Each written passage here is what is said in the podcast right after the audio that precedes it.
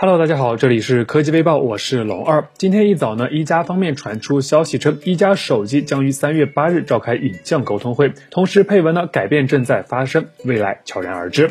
那据了解呢，海报中这张照片是由哈苏航空照相机拍摄，名为从阿波罗十一号航天器上所见的地身。如此说来呢，一加与哈苏携手，基本已经是板上钉钉的事儿了。那关于这次的影像沟通会呢，一加 CEO 刘作虎表示，这是一加二零二一的重磅开局，也是他们的一个全新开始，有干货，也有惊喜。此前呢，有传言称啊，即将发布的一加九 Pro 将采用一组联合哈苏共同打造的相机系统。网上随之还曝光了一些一加九 Pro 的真机谍照。从照片上来看呢，一加九 Pro 后置的是一组矩阵式的四摄，整套相机模组采用了双主摄的方案，所以我们可以看到两枚尺寸较大的镜头纵向排列，而相对较小的副摄横向放置在下方，中间还有哈苏的 logo。据了解呢，一加九系列将至少包含有一加九和一加九 Pro 两款机型，二者均搭载骁龙八八旗舰处理器，前者采用六点五五英寸，后则是升级到六点七英寸，均支持一百二十赫兹的高刷。不过呢，也有消息显示，一加还将推出一款定位更低一些的一加九 R 机型，该机搭载骁龙六九零处理器，采用一块六点五英寸的九十赫兹屏幕。据了解，一加将会在此次的影像沟通会上公布一加九系列的具体发布时间，关注一下吧。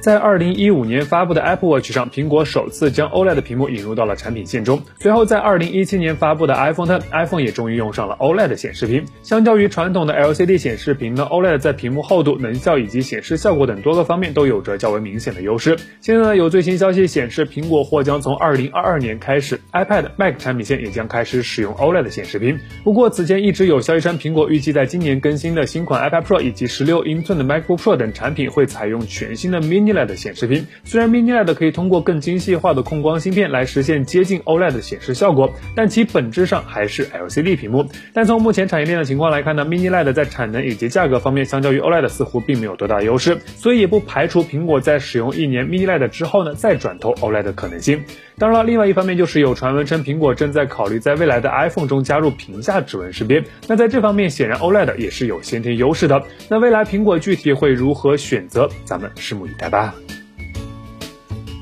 OPPO 官方目前已经确定，全新的 Find X3 系列将于三月十一日正式发布。现在呢，OPPO 方面放出最新的预热海报，海报中确认呢，新机将采用一块十亿色的真彩屏，支持原生十比特显示，原汁原味的显示，而且呢，还有望用上全新的 LTPO 混合背板技术，支持五到一百二十赫兹可变刷新率。那除此之外呢，结合目前的消息，我们了解到 OPPO Find X3 系列还将搭载安卓首个全链路色彩管理系统，全链路十比特将覆盖采集、编码、存储。解码显示整条图像处理过程，带来更为极致的色彩表现。此前呢，网上曾曝光过一组 OPPO Find X3 Pro 的真机谍照，该机背部采用了多曲线一体成型的设计，相较于单曲线，工艺更复杂，生产难度更大。好处是将带来非常出色的整机一体性和握持手感，被 OPPO 称之为不可能的曲线。配置方面呢，新机将搭载骁龙八八旗舰处理器，同时采用满血版的 LPDDR5 加 UFS 三点一。相机方面呢，Pro 版会升级，采用五千万加五千万的双主摄设计，辅以一千三百万像素的长焦以及五百万像素的微距镜头，综合表现非常值得期待。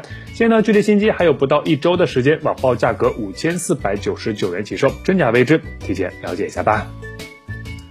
几天前，搭载了 Flyme 的魅族十八系列正式发布。在发布会上呢，魅族方面表示，魅族十八系列将是魅族首款三零手机，就是零广告、零推送、零预装，将所有的选择权全部交还给用户。今天呢，魅族方面再次发布致歉公告。魅族方面表示呢，为了给用户带来更为安全纯净的使用体验，魅族十八系列将没有专属的微博小尾巴。在使用魅族十八系列发布微博时呢，仅会显示来自 Flyme。魅族解释到，我们认为一个纯净无广告的系统呢，比起微博小尾巴更符合用户的本源需求。在魅族十八系列上呢，关闭所有广告，彻底放弃互联网广告营收，为用户提供真正纯粹、私密、不被打扰的个人设备。你的手机呢，你说了算。这一系列做法呢，不仅得到了用户和消费者的好评，连竞争对手联想中国区业务部总经理陈静也默默的点了个赞。此外呢，有网友觉得魅族十八系列默认浏览器打开后依旧有很多第三方的内容。随后呢，新版魅族浏览器界面曝光，除了搜索框和扫码按钮，基本已经纯净到头了。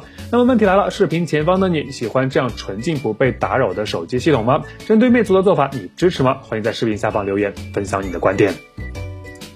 日前有外媒放出消息称，小米十一 Ultra 已经在印尼获得了认证，型号为 M 二幺零二 K 一 G，这似乎也意味着该机将很快与消费者见面。早在去年年底，小米十一发布的时候呢，就有消息称小米内部正在打造一款超大杯的小米十一系列，也就是这里说到的小米十一 Ultra。随后在二月份，网上曝光了一段小米十一 Ultra 的上手视频，不过很快该视频就被上传者删除。从网络上保存下来的一些照片中可以看到，小米十一 Ultra 相较于在售的小米十一，最大的变化在于后置相机模组的造型，整体尺寸变得非常夸张，上方分别是五千万像素的主摄和四千八百万像素的广角镜头，下方则是一枚四千八百万像素矩形。的潜望式长焦镜头，最高支持一百二十倍的混合变焦拍摄。而在整个区域的右侧呢，我们还能看到一块尺寸不大、长条形的小副屏，可以显示时间、通知等信息，甚至可以配合后置镜头来实现高清的自拍，有点类似于此前魅族在 Pro 七上使用的痔疮设计。当然，目前这款机型的真实性还无法确定，小米官方也暂未针对该机做出任何的预热。那对小米手机感兴趣的朋友呢，倒是可以关注一下。